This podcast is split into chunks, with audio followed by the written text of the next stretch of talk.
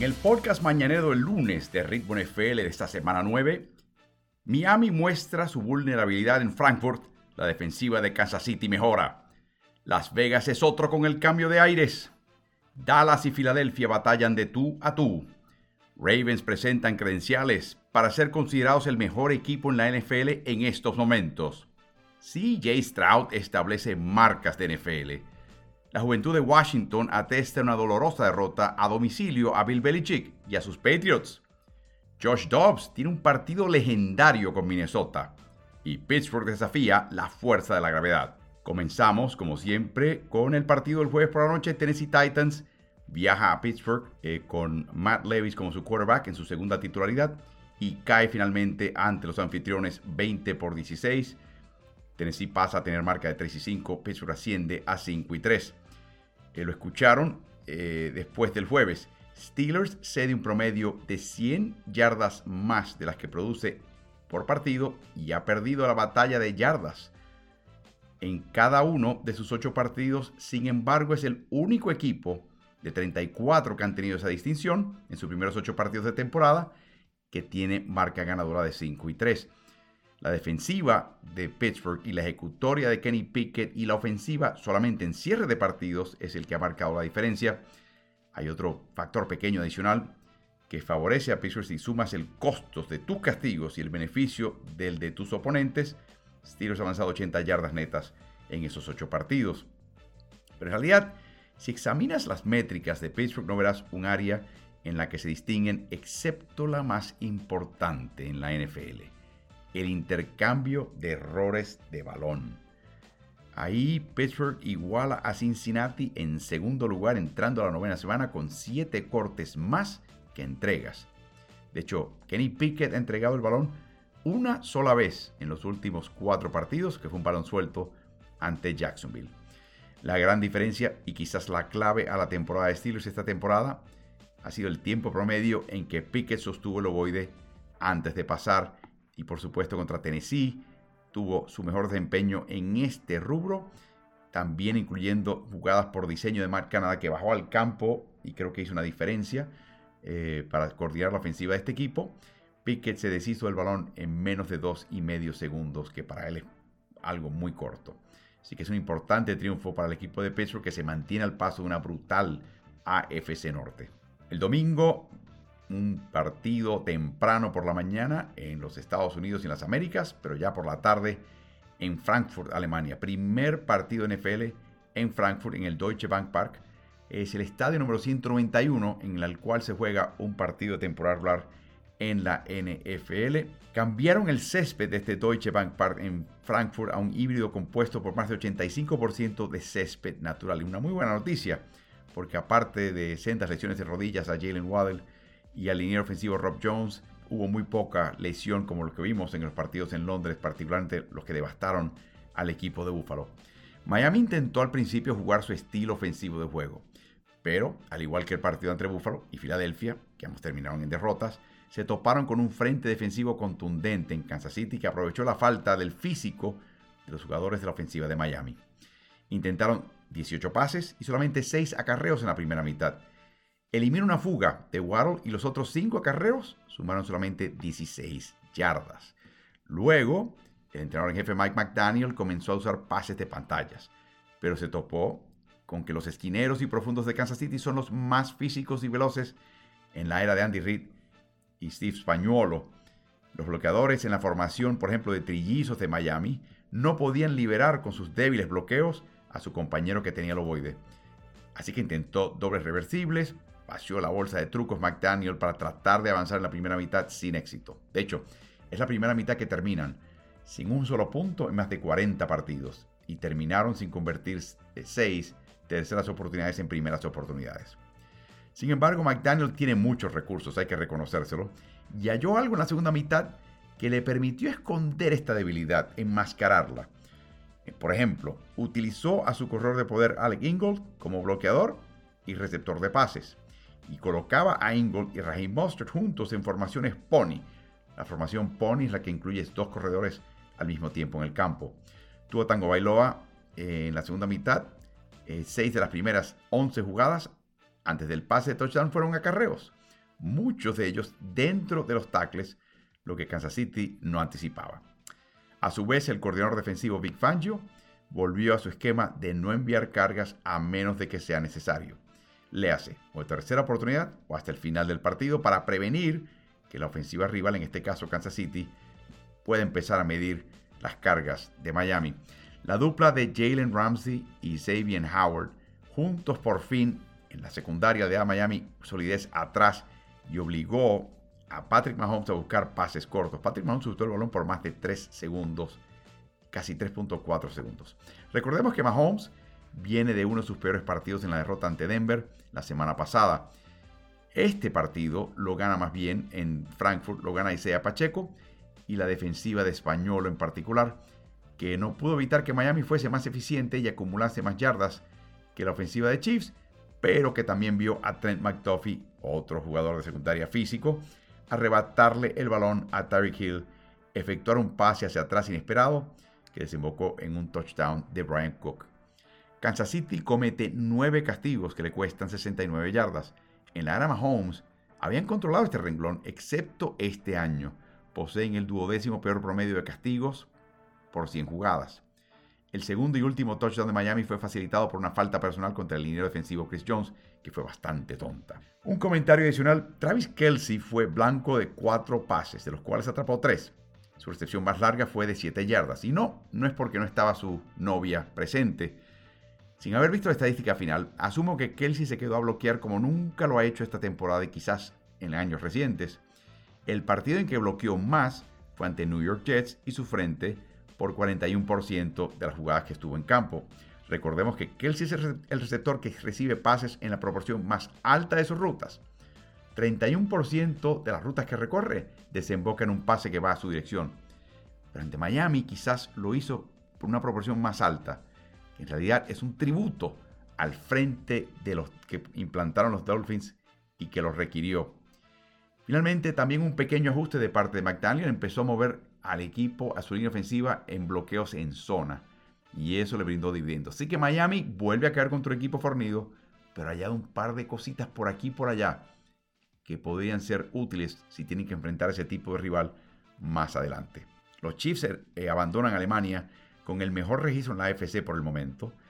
Van a una fecha libre con una defensiva que está jugando muy bien y en dos semanas se enfrentan a su rival del último Super Bowl. Miami tiene marca de 0 y 3 contra equipos ganadores, a los cuales solamente le promedia 17, 17 puntos por partido, y 6 y 0 con equipos con marca perdedora, a los cuales les marca casi 40 puntos, incluyendo esos 70 puntos que le marcaron a Denver. Washington Commanders viaja a Foxborough para enfrentar en el Pedro Navaja a New England Patriots y los vence 20 por 17 con el tackle izquierdo Trent Brown fuera, Davante Parker y Kendrick Byrne indispuestos, Mac Jones sabía que pasar a Loboy de esta tarde sería más complicado de la cuenta y así lo fue. Elimina un acarreo anotador de 64 yardas de Ramón de Stevenson, que puso a New England en frente 14 por 10 después de Commanders haber anotado los primeros 10 puntos del partido. Y eso le daban esperanzas a un elenco joven en Nueva Inglaterra. Recuerden, para ese acarreo, Stevenson aprovechó un túnel que le abrió el centro David Andrews y el guardia derecho C.D. Sao. La ofensiva de Mac Jones comenzó letárgica. Tiquan Thompson, con su participación debatible por una lesión del pie, no fue diligente en dos pases de Jones, que Belichick, y al raíz de eso, Belichick lo envió a la banca tras la tercera serie ofensiva. Así que estaban con un receptor menos de la cuenta. Para muchos en Inglaterra es porque lo activó cuando habían otros receptores hábiles, dispuestos y ese es tema para otro momento y otra discusión. El balón suelto forzado por el apoyador Yalani Tabay despertó finalmente a Patriots y desencadenó una seguidilla de 14 puntos al hilo por el anfitrión. Es tan joven este equipo que Belichick siente la necesidad de degradar a sus dos esquineros más reconocidos, JC Jackson y Jack Jones, por haber permitido touchdown en la derrota de la semana previa. No es exactamente un equipo de expansión lo que dirige Belichick, pero su elenco no está muy distante tampoco de serlo. El problema del futuro miembro del Salón de la Fama es que si su equipo carece de talento veterano en estos momentos, es porque su selección de talento a través de los años deja mucho que desear. New England tenía marca de 109 y 3, si aventajaba al rival tras el primer tiempo. Bueno, al perder ahora en casa ante Commanders, tienen marca de 109 y 4. Los errores no forzados liquidaron al equipo de Belichick. Uno de los pilares del Patriot Way era que el pecado capital era facilitarle la labor al contrario con un castigo propio o un error de ejecución propia. Por lo tanto, cero errores, no seas tu peor enemigo, era la consigna. Bueno, ¿qué tal si les digo que tuvieron dos castigos en despejes de Washington de Brendan Schooler, que obligó a Jones y a la ofensiva a comenzar en ambas ocasiones en su propia yarda 9. Una posición adelantada de Wilson le dio un primero y 10 a un Washington que quería quemar minutos del reloj. Muchas gracias. Un pase que le pegó en las manos a Juju Smith-Schuster sin tiempos por pedir, con 35, perdón, 35 segundos por jugar en la yarda 30 de Washington, extinguió cualquier posibilidad de ganar este encuentro. Es el peor arranque para un equipo Patriot de Bill Belichick desde su primera temporada en New England en el 2000, que también comenzó con marca 2 y 6 para luego perder sus próximos dos y caer a 2 y 8. Los Patriots están, tienen 5 derrotas más que victorias, o sea, están por 5 eh, partidos por debajo de los 500 por primera vez desde ese momento. Han jugado 362 partidos sin al menos estar 5 partidos bajo los 500, o sea, tener 5 derrotas más que victorias. La tercera racha más larga en la historia de la NFL que termina eh, de esta manera hoy. Por encima de esa racha están los Dolphins de Don Shula, que tuvieron 524 partidos consecutivos sin llegar a tener 5 derrotas más que victorias en su foja. Eso fue entre el año 1970 y 2004. ¿Y qué, qué les parece los Pittsburgh Steelers? Que desde el 1989 hasta el presente llevan 554 partidos sin tener 5 derrotas más que victorias. Los Patriots no han eh, ganado un partido después de haber estado perdiendo en último cuarto desde la semana 8 del 2021 contra Chargers.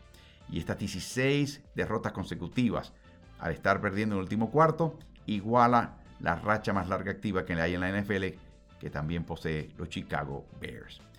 Dicho sea de paso, sin Tom Brady como titular, Bill Belichick tiene marca de 81 y 95 en su carrera. Por último, hay que destacar la labor de jugadores novatos de Washington. El esquinero Emmanuel Forbes, que dijo que estaba de vuelta, desvió dos pases. El corredor Chris Rodríguez, que tuvo un balón suelto eh, en un partido esta temporada, esta vez hizo retroceder al, que estaba devolviendo la patada de despeje un par de yardas. El ala defensiva Andre Jones desvió un pase en la línea. El otro ala defensiva KJ Henry, quizás debió haber sido otorgado una captura y un balón suelto forzado, pero fue una jugada muy controvertida donde el árbitro eh, cobró rudeza innecesaria contra el pasador. Y por último, el profundo libre Juan Martin tuvo la intercepción que selló el partido a favor del equipo de Washington. Sports Illustrated mencionó que el nuevo propietario de este equipo de Washington, Josh Harris, aprobó la evaluación que decide y que, y que concluye que Sam Howell es el quarterback del futuro de este equipo. Y al hacerlo, Harris prefirió dejar ir a sus dos alas defensivas veteranas para construir otro, un, equipo a través del eje central. Esa, o sea, el centro, los guardias, el tackle defensivo, las alas defensivas. Empezar a construir por el eje central, el apoyador medio. Esta filosofía es la que comparte Ron Rivera y el gerente general Marty Herney, pero está por verse si ambos, uno u otro o ambos, retornan a Washington Claro, un partido como este siempre ayuda. Dicho sea de paso, Ron Rivera tiene marca de 3 y 0 contra equipos de Bill Belichick. Y en los últimos 5 partidos, escuchen esto, Sam Howell acumula 1.510 yardas, la mayor cantidad en la NFL. También ha lanzado y completado 10 pases de touchdown, que iguala la mayor cantidad en la NFL entre esas semanas. Tampa Bay y Houston Texans, escenificaron gran tiroteo allá en Houston. Tampa Bay pierde 39 por 37, su cuarto partido consecutivo eh, perdido y esta vez de forma desgarradora. De hecho, en esas cuatro rotas han permitido 99 puntos. Un equipo de Todd Bowles no debería estar permitiendo tanto punto. Y han promediado al mismo tiempo los Buccaneers 14 puntos de ofensiva. ¿Qué pasó en este encuentro? Bueno, Kaimi Fairbairn lesionó su muslo a fines de la primera mitad. Este es el pateador de ubicación del equipo de Houston. Y Houston necesitó que el corredor reserva Dare Ogunbowale patease por el equipo. Después de un par de kickoffs, tenían suficiente confianza en él que convirtió un gol de campo que le dio ventaja de 33 a 30 a Texans al final del partido en un encuentro que se definió por dos puntos, fue de 29 yardas. De hecho, lo curioso de todo esto es que debatió el equipo de Houston si activar a Damien Harris o dejarlo inactivo porque estaba un poquito tocado con una lesión. Bueno, lo desactivaron y por eso Ogumbowale estuvo en el, campo. De haber jugado a Harris, no tenían pateador reserva los Houston Texans. Increíble, pero cierto. D'Amico Ryan, central en jefe de Houston, llamó a Dare Ogumbowale el héroe y la estrella del partido después de convertir ese gol de campo importantísimo. La prensa luego le preguntó al entrenador en jefe Todd Bowles después de la derrota de sus Buccaneers por qué optó por usar zona en la serie definidora ante Stroud con solo cuatro linieros aplicando presión. Texans recorrió 74 yardas en 6 jugadas en 40 segundos. Si los jugadores hubiesen ejecutado su cometido, según dice Todd Bowles, hubiese funcionado. En otras palabras, le echó la culpa, no al esquema, sino a los jugadores. En el último cuarto, con el marcador eh, empatado a 30 y 49 segundos por jugar, Bowles tuvo la opción de descontar 10 segundos en el reloj desde la yarda 14 de Houston, lo que hubiese dejado 39 segundos por jugar y un intento de gol de campo de 32 yardas. En vez, Bowles optó por usar su último minuto de la segunda mitad y le dejó 46 segundos por jugar al equipo de Houston. Lo que hizo CJ Stroud, que mencionó hasta ahora, fue algo totalmente descomunal. 30 de 42 pases, sumando 370 yardas con 5 pases de touchdown, incluyendo el pase de touchdown de la definición, estas son marcas de novato para la historia de la NBA. Es una de las actuaciones por un quarterback novato más destacadas en la historia de la liga y me viene a la mente la de Russell Wilson en playoffs en el 2012 cuando completó 24 de 36 intentos de pase para casi 400 yardas y dos touchdowns y una intercepción, pero también añadiendo 7 acarreos, 60 yardas y un acarreo anotador, todo eso contra Atlanta. ¿O qué tal como estricto pasador Dak Prescott en el 2016? completando 27 de 36 intentos de pase, 301 yardas y 3 touchdowns contra nada menos que el equipo de Baltimore. Así que CJ Stroud en este momento tiene ya la misma cantidad de pases de touchdown en 8 partidos como la que generó Kenny Pickett en sus 21 partidos hasta ahora. Y en cuanto a los pases de Stroud que sobrevolaron la línea de golpeo por 20 yardas o más, o sea, los pases largos, completó 6 de 8 200 yardas, 3 touchdowns. Stroud se convierte en el sexto jugador en la historia de la NFL en tener eh, al menos 450 yardas aéreas, 5 pases de touchdowns y sin intercepción en un partido. En el 2018 lo hizo Jared Goff, en el 2014 Ben Roethlisberger, 2013 Peyton Manning, 2004 Donovan McNabb y en el año 1962 fue Y.A. Tittle. De hecho, escuchen este dato. Estas 470 yardas acumuladas por pases de CJ Stroud es una no solamente marca, como les mencionaba, de liga para un novato, sino que como marca personal supera el mejor partido en cuanto a yardas de, los siguientes: John Elway, Brett Favre, Russell Wilson, Jim Kelly, Steve Young, Troy Aikman, Terry Bradshaw, Josh Allen, Randall Cunningham, Johnny Unitas, Carson Palmer, Andrew Locke, Dan Fouts, Roger Staubach y Cam Newton. Todos estos augustos quarterbacks y destacados quarterbacks, su máxima de yardas en un partido está por debajo de las 470 de CJ Stroud. Y lo increíble es que el mérito de Stroud es que la ofensiva de acarreos no estaba funcionando y tampoco tenían pateador. Baker Mayfield jugó bien otra vez, sobre todo en la serie que vino luego el gol de campo de Ogunbowale. Hizo marchar la ofensiva desde la propia yarda 27 hasta el touchdown consumiendo casi todo el reloj, como uno debe hacer en este tipo de casos. La jugada mágica de Baker fue cuando se enfrentó un cuarto y dos desde la 41 de Houston, recibió el centro largo, esperó, se colocó dentro de la bolsa, volvió a retroceder para finalmente lanzarse a toda velocidad para alcanzar la marca del primer down. No nos pareció que Mayfield estuviera buscando receptores y al no tenerlos libres, acarreó. Es como que la jugada era un acarreo desde el comienzo, con los apostadores liberando el centro, eh, liberando el centro por las trayectorias de los jugadores ofensivos a quienes estaban marcando.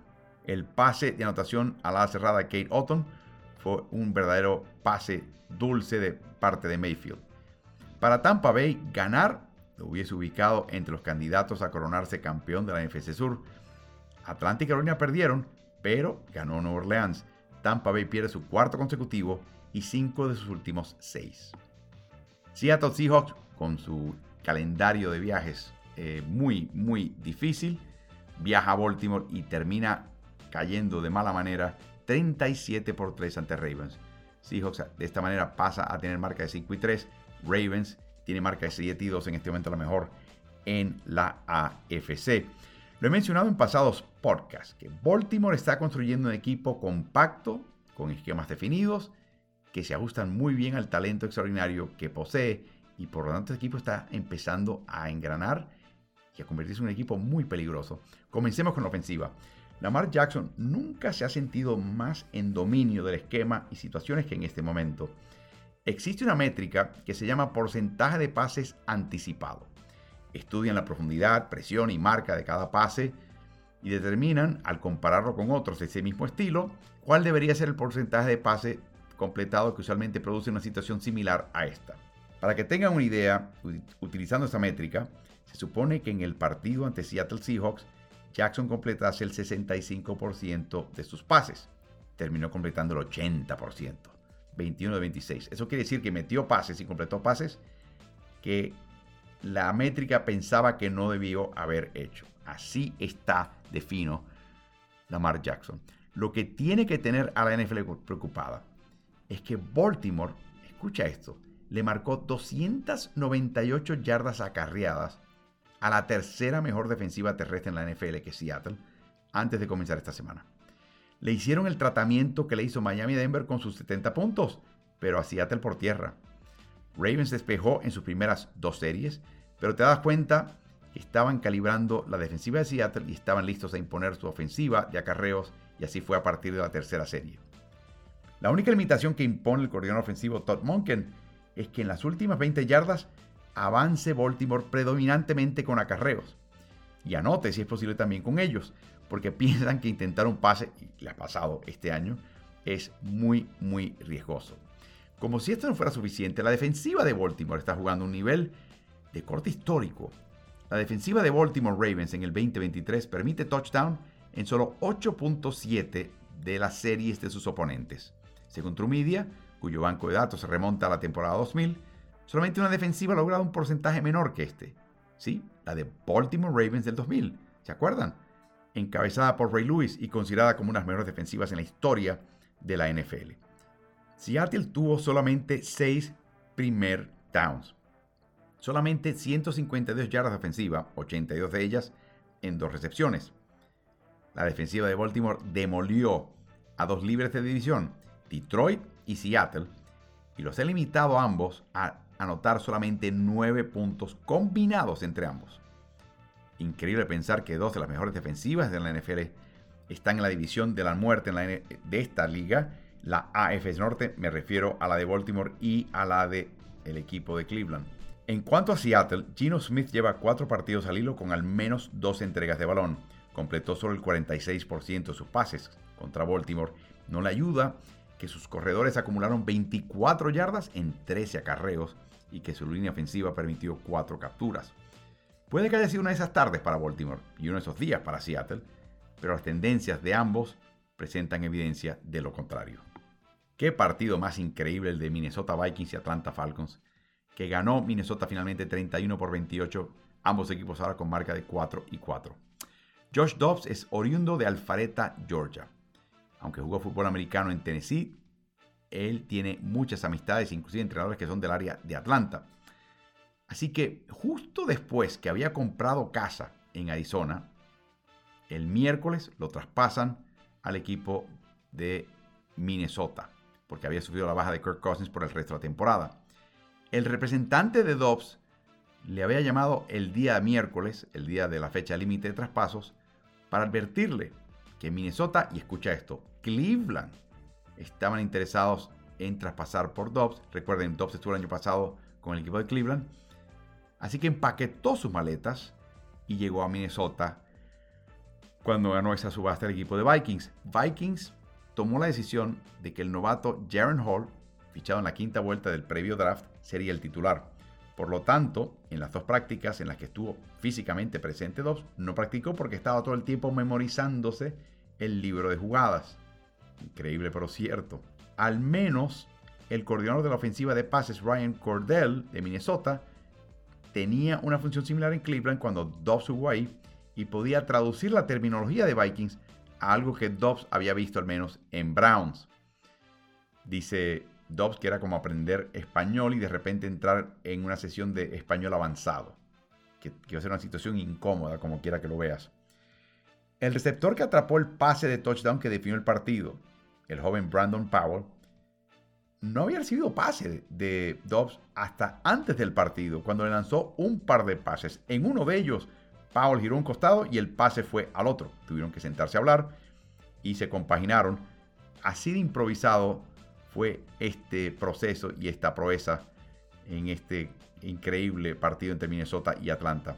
El entrenador en jefe de Minnesota, Kevin O'Connell, optó porque el novato Jaron Hall fuera el titular. Hall no solamente conocía la ofensiva a fondo, sino que su perfil como jugador se ajusta bien a los conceptos de O'Connell. Pero lamentablemente Hall se lesionó en un tercero y gol desde la 4, con dos minutos y medio por jugar en el primer cuarto, porque trató de anotar y no se deslizó y le dieron tremendo golpe que lo mantuvo conmocionado. Así que Dobbs fue lanzado al ruedo. Dobbs tuvo entonces que segundos antes de entrar al campo sentarse con su línea ofensiva y con su centro para entender, para que ellos se entendiesen mutuamente, sobre todo la cadencia de su petición del balón centrado.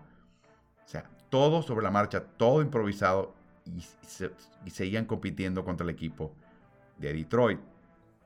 Así que Dobbs tuvo que improvisar muchísimas veces. Compró tiempo con sus piernas, avanzó en acarreos, promedió casi 3 segundos en deshacerse el ovoide, uno de los cuatro promedios más altos en la novena semana.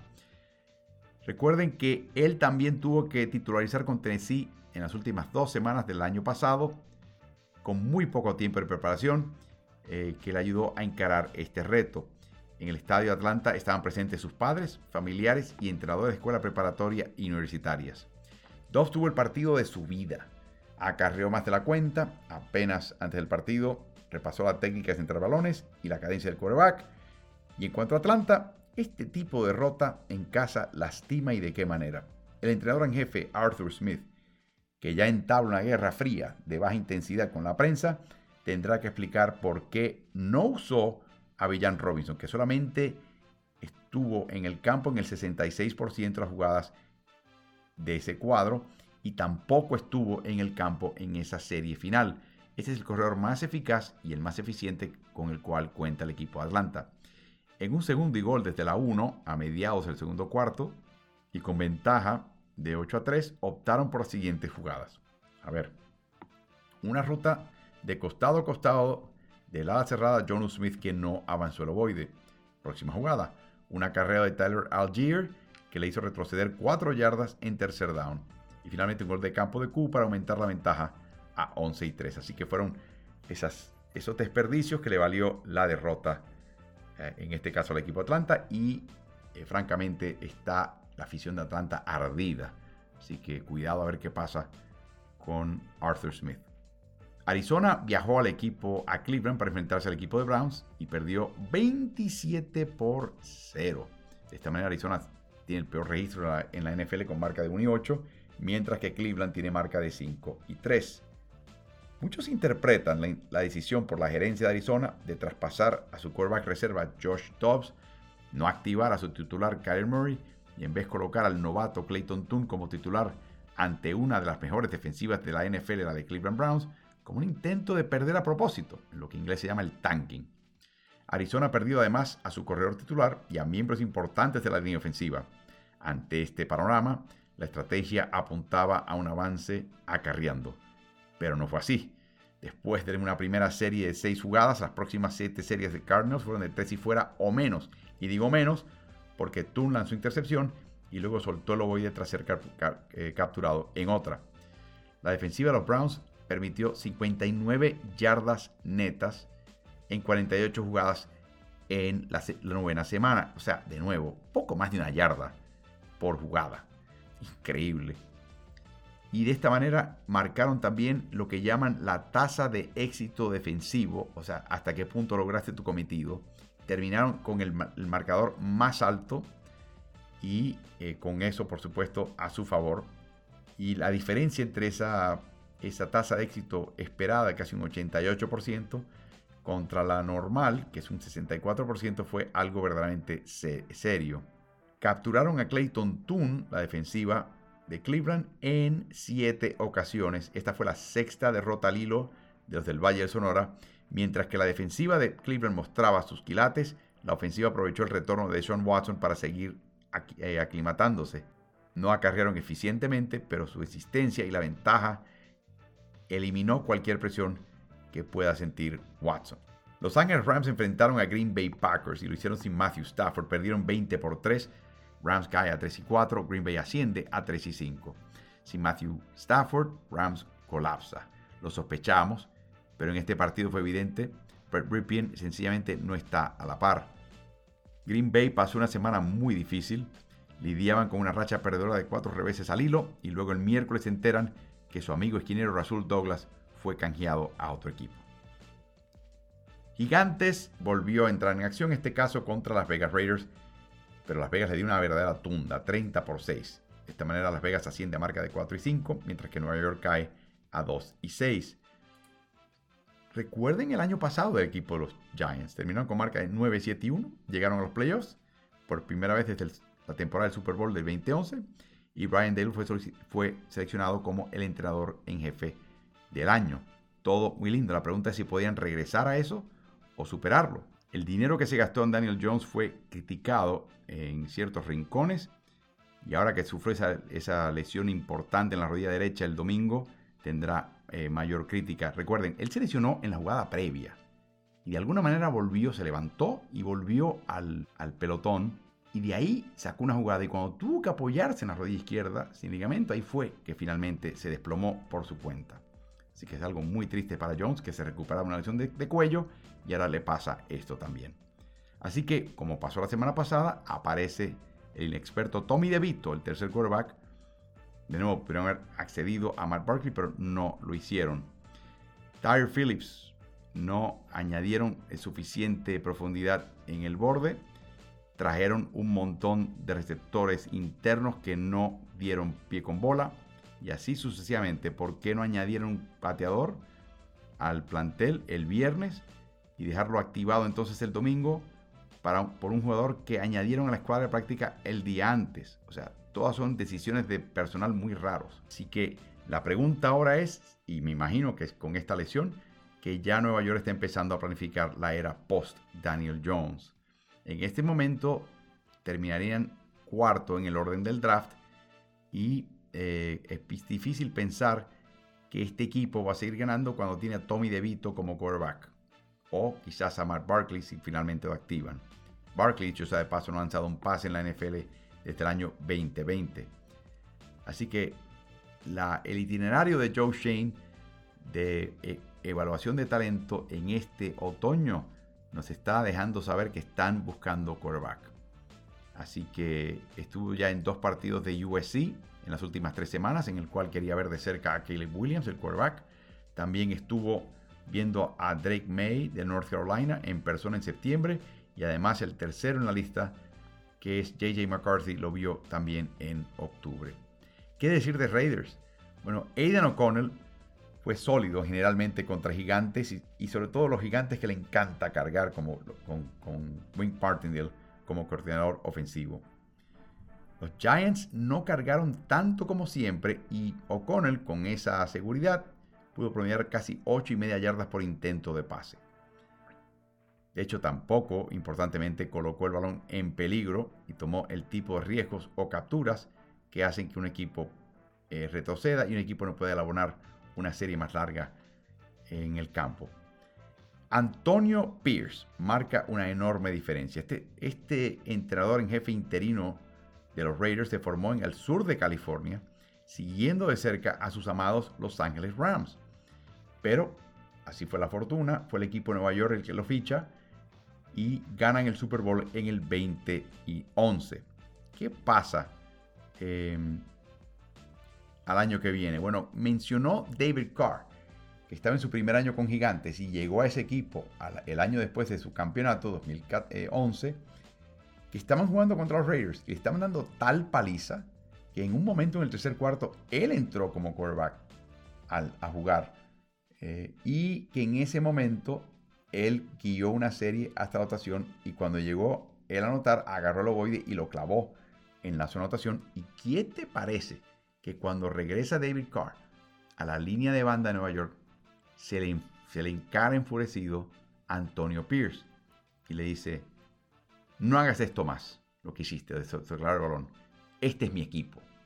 O sea que pese a que jugó con Nueva York, pese a que ganó campeonato con Nueva York, él, su equipo son los Raiders y ahora le dan las riendas de este equipo. La ofensiva terrestre carburó, el juego de pases también explotó y el triunfo de Raiders de 24 puntos, ese margen ganador, es el más largo inmediatamente después de un cambio de medio temporada de un, entrenador en jefe desde el año 2015, cuando Dan Campbell eh, estuvo a cargo de Dolphins y los guió a un triunfo con un margen de 28 puntos. Buffalo Bills enfrentó a Cincinnati Bengals el domingo por la noche, un partido altamente anticipado. Gana Cincinnati en casa 24 por 16. Ambos equipos tienen marca de 5 y 3. Limpiar este trío de Seattle, San Francisco y ahora Buffalo creo que establece a Cincinnati en la lista de equipos que están contendiendo por el campeonato a mediados de esta temporada. De hecho, Buffalo fuera de, casa tiene marca de 1 y 4 con 11 entregas de balón. Y por supuesto, ya se está convirtiendo en marca registrada los arranques rápidos del equipo de Cincinnati.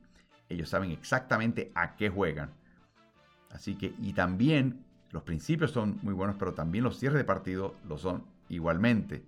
Así que los últimos cuatro partidos, las primeras dos series, les dio siete touchdown, touchdowns y un gol de campo. O sea, un total de ocho series, siete touchdowns y un gol de campo increíble. Es la primera vez desde el 2012 que Bengals anotan un touchdown en su primera serie en cuatro partidos consecutivos. Aquí lo interesante de esta variante, este partido contra Buffalo, es que fue Joey Burrow a buscar a sus alas cerradas. Llegaron a este partido con 20 recepciones y 132 yardas sin touchdown. Estamos hablando de los cuatro alas cerradas de forma combinada. Pero contra los Bills, 10 recepciones, 102 yardas y 2 touchdowns. Joey Burrow completó 21 26 pases para sumar 220 yardas contra la cobertura de zona de los Bengals.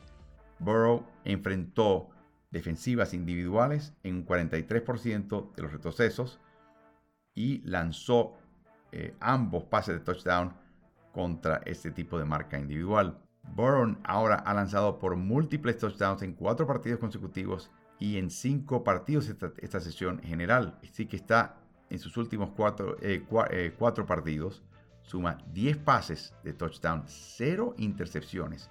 Tiene marca de 5 y 1 ante Josh Allen y Patrick Mahomes, el gran Joey Burrow. Burrow es el segundo quarterback en la historia de la NFL en completar al menos 75% de sus pases, mientras lanza para touchdowns de 10 o más yardas a través de un espacio de 4 partidos. El otro fue Peyton Manning, que lo logró durante la temporada del 2000. 13. La defensiva de Bengals se asentó y limitó al equipo de Buffalo a solamente 10 puntos en el resto del partido. Ya los Bills habían perdido muchos jugadores de calidad, eh, por ejemplo su apoyador central, y ahora además Bernard sufrió una cabeza, una lesión en la cabeza, así que dejaron al novato Dorian Williams y al que hasta ahora desalentado en Tyrell Dodson para patrullar los niveles en la segunda mitad y a ver qué se puede lograr. Esto quiere decir que el novato Dorian Williams y Tyler Dawson tienen que patrullar el, segundo nivel contra algunas de las mejores ofensivas en es, explotando esa área del campo, la de Kansas City. Y además, en este partido, el esquinero titular Christian Benford sufrió un tironeo de los isquiotibiales en el tercer cuarto y típicamente esa lesión no es corta. Allen y la ofensiva de Buffalo fueron excelentes en la segunda mitad. Él completó 17-23, 138 yardas, un touchdown y una conversión de dos puntos, ambos a Dix. Allen también acarrió en 7 ocasiones por 42 yardas después del descanso. Dallas Cowboys y Philadelphia Eagles. Ese partido no fue en hora tope, pero es como si lo hubiera sido. Eh, tremendo partido que gana Philadelphia 28 por 23. Eagles saca ventaja de dos y medio juegos ahora en la NFC este. Y Jalen Hurts ahora tiene marca de 10 y 0 cuando enfrenta con un equipo ganador enfrenta su eh, eh, palma de la mano y ellos van a entender exactamente de qué se trata la cosa. Algo muy, muy, muy interesante. Este empujón del brotherly shove o el touch push, cuando el quarterback trata de conseguir una yarda y los compañeros lo empujan para asegurarse que eso funcione, eh, sigue continuando recibiendo muchísimas críticas. Así que el, tipo de jugada que es el Brother Shock termina en una de estas maneras. un cuarto y uno, o un tercero y gol, o un tercero y uno, y finalmente un tercer down en la línea de gol del equipo de Filadelfia. Hurts está golpeado o resentido en su pierna izquierda, en parte por la cantidad de jugadas diseñadas y la golpiza que recibe en el proceso. Ahora llega la fecha libre y luego una revancha ante el equipo de Kansas City. Los Cowboys tuvieron marcha, en ventaja de 17 a 14 en el descanso, pero Hurts guió al equipo de Eagles en series eh, consecutivas. Así es él. Los Cowboys tuvieron marca de, ventaja de 17 a 14 en el descanso, pero Hurts guió a los Eagles en marchas ganadoras que desembocaron en un pase de touchdown a de Deonta Smith. Dak Prescott acumuló 173 yardas en el último cuarto contra los Eagles, que es especialmente destacado considerando que los Eagles eh, ganaban las batallas de presión al quarterback constantemente. Prescott terminó con 374 yardas por aire, 3 touchdowns por aire. Llevó a, Dallas a la yarda 6 de Filadelfia con 27 segundos por jugar y la oportunidad de pasar al frente, pero la defensiva de Eagles no se dio. Prescott jugó muy bien desde el arranque, mostrando muy buena movilidad dentro de la bolsa para evitar la presión que aún las pocas cosas, eh, en las cosas, pocas cosas que veía, el equipo de Eagles le lanzaba muchas cargas. Mostró mucha confianza Prescott en el ala cerrada de segundo año Jake Ferguson, que convirtió 10 blancos en 7 recepciones para 91 yardas y una anotación. Pero ¿qué tal C.D. Lamb, número 88? Recibe 11 recepciones, 191 yardas y casi un cierre de la jugada final del partido y fue tacleado aproximadamente en la yarda número 3. El ala cerrada como Jake Ferguson continúa de mejorar sus eh, momentos de alto rendimiento y es importante para él atrapar un touchdown como parte de su recepción de 7 yardas y 91 yardas. El equipo de Dallas y Prescott eh, tenía mucha confianza en el ala cerrada de segundo año Jake Ferguson, porque le mandó 10 pases en su dirección, de los cuales atrapó 7 para 91 yardas y una anotación. CD Lamb también estuvo presente y activo. Recibió 11 recepciones, 181 yardas y casi casi un touchdown en la última jugada del partido. El guardia izquierdo Tyler Smith permitió solamente dos presiones en 24 duelos contra eh, Jalen Carter, incluyendo solamente una presión en 13 duelos uno contra uno. Smith ha permitido 3.3 en cuanto a la tasa de presión este año, que es la más baja entre guardias izquierdos con un mínimo de 150 intentos de poseo de pase de bloque. El novato Luke Schoonmaker de Dallas Cowboys estuvo a 6 pulgadas, estuvo a 15 centímetros de poder conseguir el primero y 10 en un cuarto down y ya con todo el mundo llamando a el transporte de vuelta a sus distintos lugares de procedencia. La indisciplina de la secundaria de Dallas le allanó el camino a Filadelfia para tomar la ventaja de 11 puntos en el tercer cuarto, 28 por 17. Dos cargos, uno de interferencia de pase y otro de sujetando defensivo, le dio los primeros intentos de, momentos claves a JC. Así que Schoonmaker se estiró, pero no pudo anotar. Dak Prescott trató de conseguir una conversión de puntos, pero puso un pie afuera. Esos son los pequeños detalles que te van a costar partidos, sobre todo si tienes que jugar eh, contra equipos de alta calidad. Los Cowboys tenían demasiados errores autoinfligidos, sean los castigos, la incapacidad de concretar una jugada clave y sobre todo en qué momento clave también. Así que eh, saquen la cuenta de la última posición. Primero y gol desde las 6. Tyler Smith, el guardia izquierdo, sujeta. Primero y 20 desde la 11. Una captura de Doug Elliott. Otra ayuda vino en el pase incompleto a Tolbert. Luego castigo por rentas internas y por retraso de partido. Eso fue, colocó el, balón en un tercero y gol desde la 22 y por último tercero y gol desde la 26, donde finalmente lanzó un pase a Lam que finalmente no puede sujetar y suelta el ovoide. Así que son momentos muy, muy difíciles en la historia de estas franquicias, pero eh, fue un partido que yo creo que le va a dar confianza al equipo de Dallas. Por más que cometieron errores al final, y por más que puedan ser criticados, yo creo que le da confianza estar en Filadelfia y jugarle de tú a tú a este equipo de Philly que querían ganar seguro, no te quepe duda. Así que Dallas Goddard recibió un golpe en el antebrazo y se anticipa una imagen de resonancia magnética que podría arrojar un quiebre y estaría fuera por gran parte del resto de la temporada. La indisciplina de la secundaria de Dallas le allanó el camino a Filadelfia para tomar ventaja de 11 puntos en el tercer cuarto, 28 por 17. Los Cowboys en esa última serie cometieron esos errores. Observemos esta última posesión. Primero y gol desde la 6. Tyler Smith sujeta, castigo. Primero y 10 desde la 11. Captura de Dak Prescott. Eso fue imperdonable. Segundo y gol desde la 22. Pase incompleto a Tolbert. Tercero y gol desde la 22. Castigo por retraso del partido. Y finalmente el tercero y gol desde la 26. Un pase a Lam donde no suelta el ovoide. Chicago Bears visita a los Santos de Nueva Orleans y pierde 24 por 17. Chicago cae a 2 y 7. Nueva Orleans cae, asciende, perdón, a 5 y 4. Es el segundo triunfo al hilo de Nueva Orleans que les concede la cima de la NFC Sur. Y de nuevo vimos como ya Sean Payton ha dicho a Derek Carr, desastre del balón más rápidamente. Cole que mete una gran recepción. Eh, francamente, las mejores que va a tener en su carrera. Va a ser difícil que él pueda lograrlo porque atrapó ese pase detrás de las manos extendidas de Tyrann Matthew, el Honey Badger. Anotó una vez más eh, Kemet y terminó con 6 recepciones, 55 yardas, incluyendo una en tercera oportunidad donde se filtró entre dos defensas. Ya se estaban aferrando a él y él siguió adelantando hasta mantener el primero y 10. La ofensiva de Saints tuvo problemas carburando, pero ¿Qué te parece? Coloca a Taysom Hill, esa navaja suiza, y Hill exactamente entendía la parte desconectada, la parte, el vacío de liderazgo y de ejecutoria que necesitaba este equipo.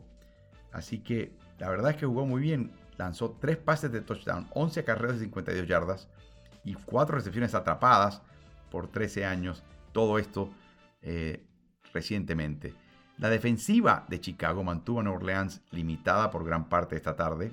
Están jugando Tremaine Edmonds, Edmonds y el profundo Jaquan Brisker. Los Saints promediaron solamente 4.9 yardas por jugada y anotaban 24 puntos totales, aún generando las pérdidas que generaban en defensiva. Los apoyadores de Chicago se combinaron para tener cuatro tipos de tackle y seis más de forma defensiva. Vamos a hablar de Tyson Bajan. Esta temporada, Bajan cumplió completó 74 de 110 yardas para un total de 697 yardas. Y esos touchdowns sin intercepción es unas mejores que se ha visto de un quarterback también en la NFL. Lo menciono porque usualmente esto se menciona al final de la carrera de uno, pero no, no es así. Indianapolis Colts viajó a Carolina Panthers. Anthony Richardson hubiese sido el quarterback de Indianapolis, pero está lesionado.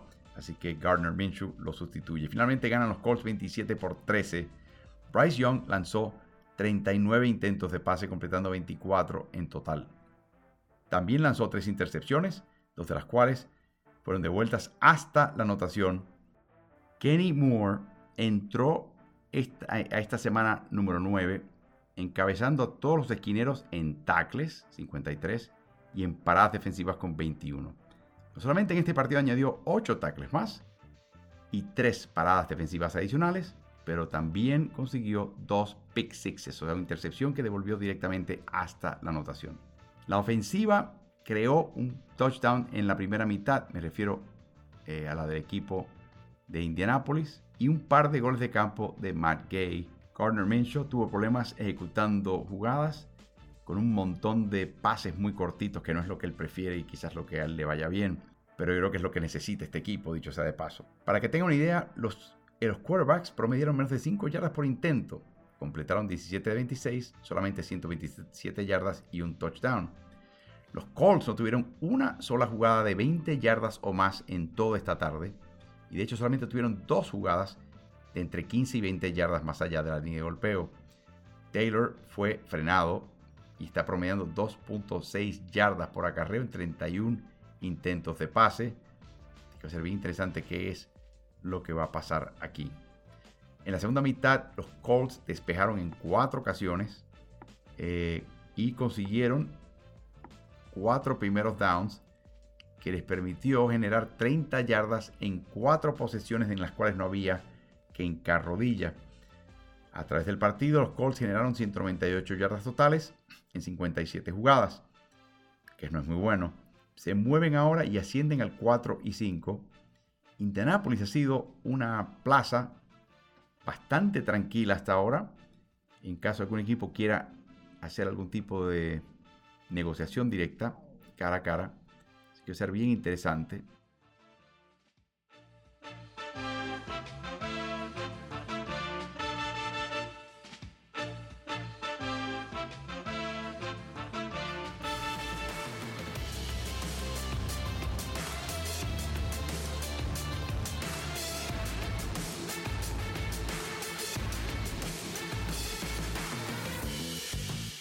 Si te gusta el contenido de nuestro podcast, te pido que te suscribas y nos des buenas calificaciones. Eso nos ayudará a su mejor difusión.